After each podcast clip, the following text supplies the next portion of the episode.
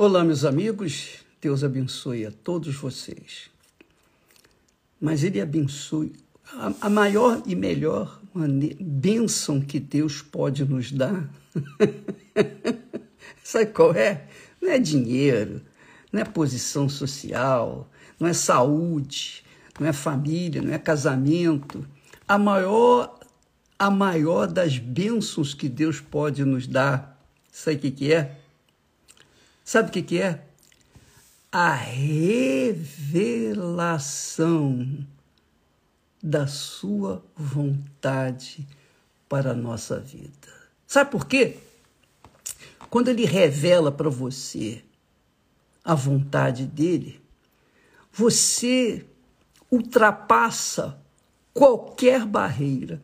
Você é capaz de chegar aos limites para realizar aquilo que ele quer que você faça. E eu falo assim porque isso aconteceu comigo. Só em pensar eu, eu sinto gozo na alma. Porque quando eu conheci Jesus, quando eu tive o meu encontro com Ele, pronto. Aí eu fiquei tomando conhecimento do que Ele queria de mim. Eu fiquei sabendo que Ele morreu, deu a vida dele para salvar a minha, deu a alma dele para salvar a minha alma. E o que, que ele queria de mim? Ele queria que eu desse a minha alma em favor das pessoas sofridas, das almas perdidas desse mundo. Então, quando eu tomei conhecimento disso, dessa revelação, olha, eu não quis saber de mais nada na minha vida. Eu só precisava resolver o problema da minha vida sentimental, porque eu precisava de uma auxiliadora. E Deus me deu a Esther. Então nós fizemos um só corpo e aí Aí, minha amiga, meu amigo, corremos para o abraço. Lutas, dificuldades, problemas, quaisquer que sejam, quaisquer que sejam as lutas, os dissabores, quaisquer que sejam os obstáculos, não importa, a gente foi passando, foi ultrapassando um por um para então realizar a vontade de dele. E é isso que Deus quer fazer com você. O dia que você souber, o dia que, que cair a ficha, o dia que cair a ficha, você vai arrebentar. Porque aí não vai ter problemas. Você não vai ter problemas. Você vai ter um alvo, um objetivo. E você vai colocar toda a sua força, 100%, para tomar posse daquilo que ele quer que você faça. Foi isso que aconteceu comigo. Sabe por quê? Ontem nós falamos sobre a sensibilidade de Deus, que Deus tem alma, que Deus sente. Deus sente as nossas dores, sabia? Você sabia disso? Você vê, no, no, em Isaías 53, tem um relato perfeito do sofrimento do filho. Você imagine o sofrimento do pai. Você imagine o sofrimento do Espírito Santo de ver o seu filho ali encarnando a maldição, toda a maldição da humanidade, todas as maldições, encarnando todo o pecado da humanidade. Imagine quando você pensa uma criança sendo sendo ultrajada, uma criança inocente, pura, puríssima, santíssima, sendo ultrajada na sua inocência por um bandido de um não gosto nem falar, mas por um, um crápula, um cruel, uma pessoa perversa, um adulto cruel que usa dessa criança e marca a vida dela por toda a vida.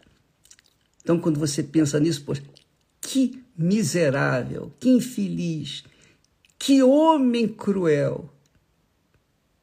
Deus carregou no seu filho o pecado desse homem. Sabe lá o que é isso? É muito forte, minha amiga e meu caro amigo. Então, você imagine como Deus sofre.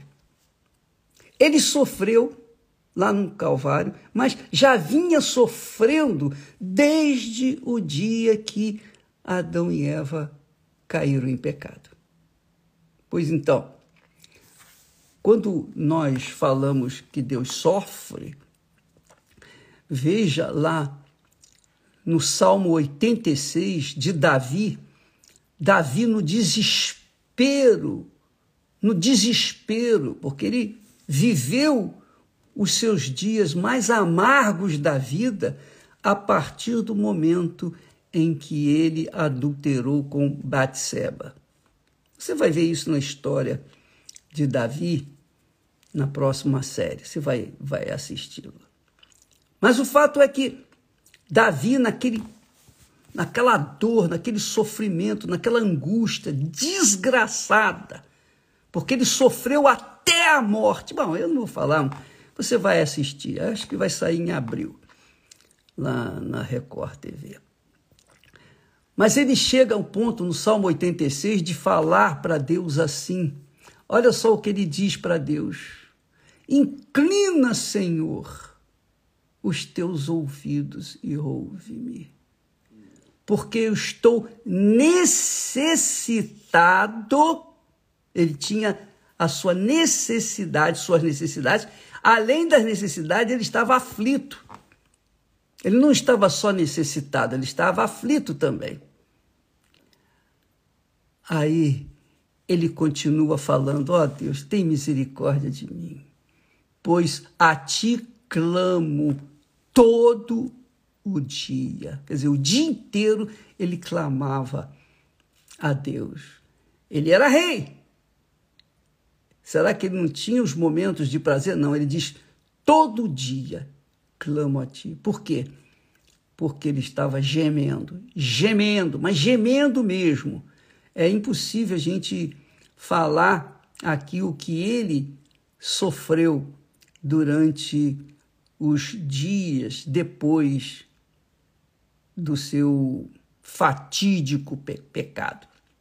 Aí ele diz assim, mesmo no meio das dores, ele diz: Louvar-te-ei, Senhor meu Deus, com todo o meu coração e glorificarei o teu nome para sempre. Quer dizer, ele, mesmo em angústia e necessitado, ele reconhecia Deus, ele louvava a Deus. Pô, mas como é que pode? A pessoa está em aflição, necessidade. Louvar a Deus, pois é, veja só o coração de Davi. Aí ele diz: olha só, pois grande é a tua misericórdia para comigo. Grande, imensa. Livraste a minha alma do inferno mais profundo. Do inferno mais profundo.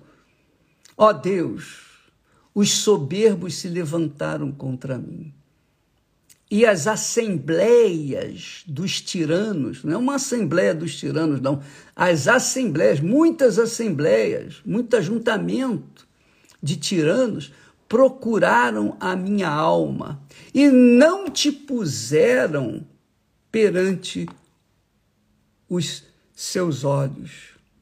Quer dizer, não colocaram a minha alma diante de ti, porque eram ímpios Porém, tu, Senhor, és, olha só, preste atenção, tu és um Deus cheio de compaixão piedoso. Tu és um Deus cheio de compaixão e piedoso. O que, que é ser compassivo ou com, cheio de compaixão? Quando uma pessoa tem compaixão, por exemplo, quando você vê uma pessoa sofrida, aflita, quando você tem conhecimento de alguém, por exemplo, esses desastres, essas mortandades que acontecem por esse mundo afora, quando você vê o povo lá da Ucrânia gemendo debaixo de fogo, debaixo da, dos canhões, gemendo de frio, gemendo de fome, gemendo de sede, gemendo dos problemas mais simples, da, da, das necessidades mais simples. Você vê, você tem compaixão, você sente a dor. A gente sente a dor, é ou não é? Pode não ter nada com a gente, pode não ser parente, pode não ser o que for, mas só por, pelo fato de você ser gente, da gente ser gente, a gente sente compaixão pelas pessoas sofridas, não é isso? Pois bem, isso mostra que Deus, Deus, a compaixão de Deus se dá por ele ser alma, ele ter essa sensibilidade com o sofrimento, ele sofre. Então ele diz: Tu és um Deus cheio de compaixão, de sentimento, de pesar pelos que sofrem e piedoso. Aí ele acrescenta sofredor. Está aqui escrito. Tu, Senhor, és um Deus cheio de compaixão e piedoso. Aí ele inclui lá sofredor. Deus é sofredor. Você pensa que Deus está lá numa boa, lá em cima numa boa, sentado num trono de glória, sendo adorado, servido pelos anjos. Deus, minha amiga e meu amigo, o Deus vivo, o Todo-Poderoso, o Deus de Abraão, de Isaac, de Israel, o Deus da Bíblia, o Pai de nosso Senhor e Salvador Jesus Cristo, é sofredor. Ele sofre por cada alma que desce no inferno. Ele sente, mas ele não pode fazer nada ele diz que Deus não tem, ele mesmo diz, não tenho prazer na morte dos perversos. Ele não tem prazer, mas o que, que ele pode fazer? Não é? Não é verdade? Mas ele não é poderoso, não é Deus, ele não pode mudar. Não, ele não pode ultrapassar os limites dele com respeito à liberdade com que ele nos deu. Você tem filhos. Você que tem filhos sabe disso. Você que é filha, filho, sabe disso. Chegou uma certa idade, a idade da razão, você simplesmente diz: Ah, agora eu não preciso mais do papai nem da mamãe, não preciso mais dos conselhos dele. Agora eu vou fazer o que achar que tenho que fazer, que devo fazer. Aí você entra numa vida irregular, mas seu pai disse, sua mãe disse, oh, minha filha, meu filho, não faça isso. Você fala, não, a vida é minha, eu quero isso. Quer dizer, você quer dar vazão ao seu coração, então lá na frente você reconhece que você tomou um caminho errado e sofre e geme. Pois bem, amiga e amigo, o seu pai, sua mãe, pode ter o dinheiro do mundo inteiro, mas ele não pode livrar você dos seus sofrimentos. Ele não pode livrar você das drogas. Pode? Não, não pode. O filho, os filhos que entram nas drogas, eles querem viver nas drogas. Quantos pais gemem, sofrem por ver os seus filhos nas drogas e não podem fazer nada. Ah, eu vou colocar numa clínica não vai adiantar. Eu vou fazer isso, eu vou fazer aquilo, não vai adiantar. Nenhum dinheiro, dinheiro nenhum do mundo pode resolver o problema de um drogado, porque o problema de um drogado é um problema espiritual. É um problema espiritual. É um demônio. Então, o que, que o pai ou a mãe pode fazer por esse filho? Nada, a não ser orar, que é o que muitos têm feito. Então, amiga e amigo, Deus é assim. Ele não pode fazer absolutamente nada por nós enquanto nós não nos entregarmos para Ele. Quando nós chegamos, ó, meu Deus, tem misericórdia de mim. Cansei de sofrer, cansei de ser eu. Eu quero ajuda, eu preciso de ajuda. Aí sim, ele entra na, na, na nossa vida e transforma essa vida de desgosto em uma vida saudável, uma vida abençoada. Então, Davi sabia que Deus era compaixão, piedoso, mas também sofredor. Ele sabia que Deus sofria por conta dele, Davi, ter feito o que fez. Mas o que, que ele podia fazer? Deus não pode ultrapassar a sua santidade, sua justiça, que é puríssima. Não, ele não poderia. Ele tinha que deixar Davi segundo a sua vontade. Mas quando Davi o invocou, o clamou, ele ouviu e respondeu. Mas não significa que ele esqueceu os pecados de Davi. Não.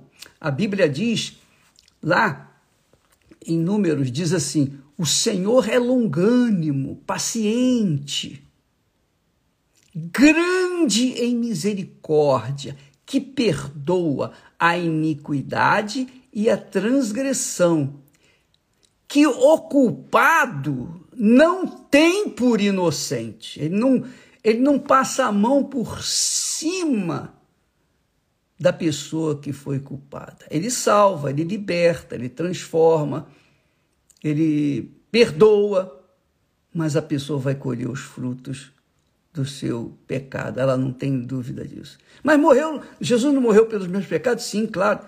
Mas você plantou, minha amiga e meu caro amigo. Você vai colher. Se eu, eu, eu colho hoje o que eu plantei ontem, eu vou colher amanhã o que eu estou plantando hoje.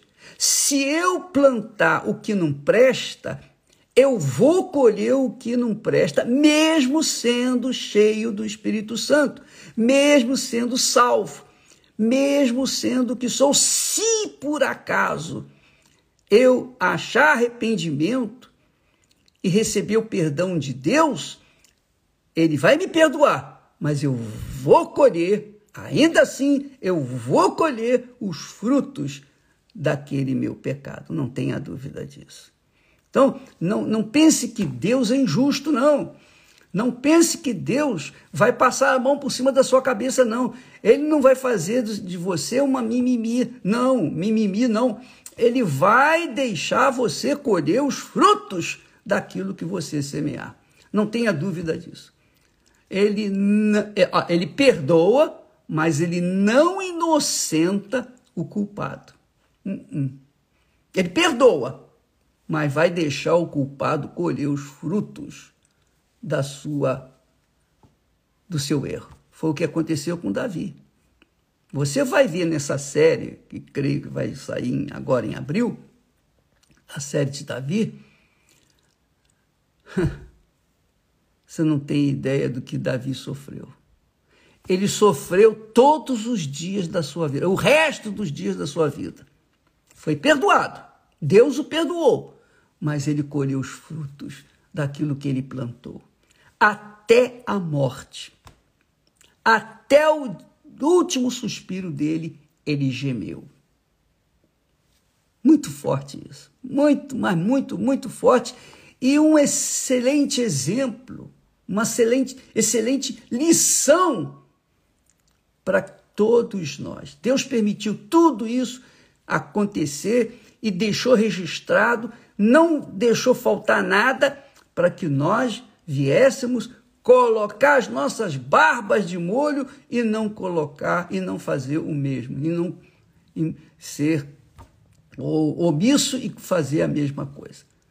Então, amiga e amigo, Deus é sofredor, quer dizer, ele sente, mas ele não pode fazer nada. Ele não pode interromper romper a liberdade que ele nos deu, impedir a liberdade que nos deu, para que nós não viéssemos pecar, para que nós não viéssemos colher os frutos do nosso pecado. Essa é a realidade. Então ele diz aqui: Tu, Senhor, és um Deus cheio de compaixão e piedoso, sofredor, sofredor e grande em benignidade e em verdade. Bem, nós vamos falar mais a respeito desse assunto, porque você que está a colher os frutos do que foi a sua vida no passado, isso é natural. Você foi perdoada, foi perdoado. Mas você vai colher os frutos daquilo que você plantou, não tenha dúvida disso. De Deus não se zomba. Tudo que o homem semear, isso também se fará. Quer ele seja bom, quer ele seja mal, vai colher aquilo que plantou. Por isso, eu peço que, a, que o Espírito Santo venha iluminar o seu entendimento para você compreender a palavra de Deus, para você colocar as barbas de molho e ficar e se reservar e se guardar e se proteger, ainda que você tenha que viver dentro de uma bolha, mas que você esteja protegido dentro desta bolha de conhecimento da palavra de Deus, para que você não venha cair em tentação e colher os frutos do pecado. Eu queria é, falar em fruto do pecado, a coisa que mais acontece são os maus casamentos, os maus relacionamentos. A coisa que mais acontece nesse mundo. Porque quando uh, o rapaz a criança passa para a adolescência, começa a querer se relacionar com outras pessoas, etc.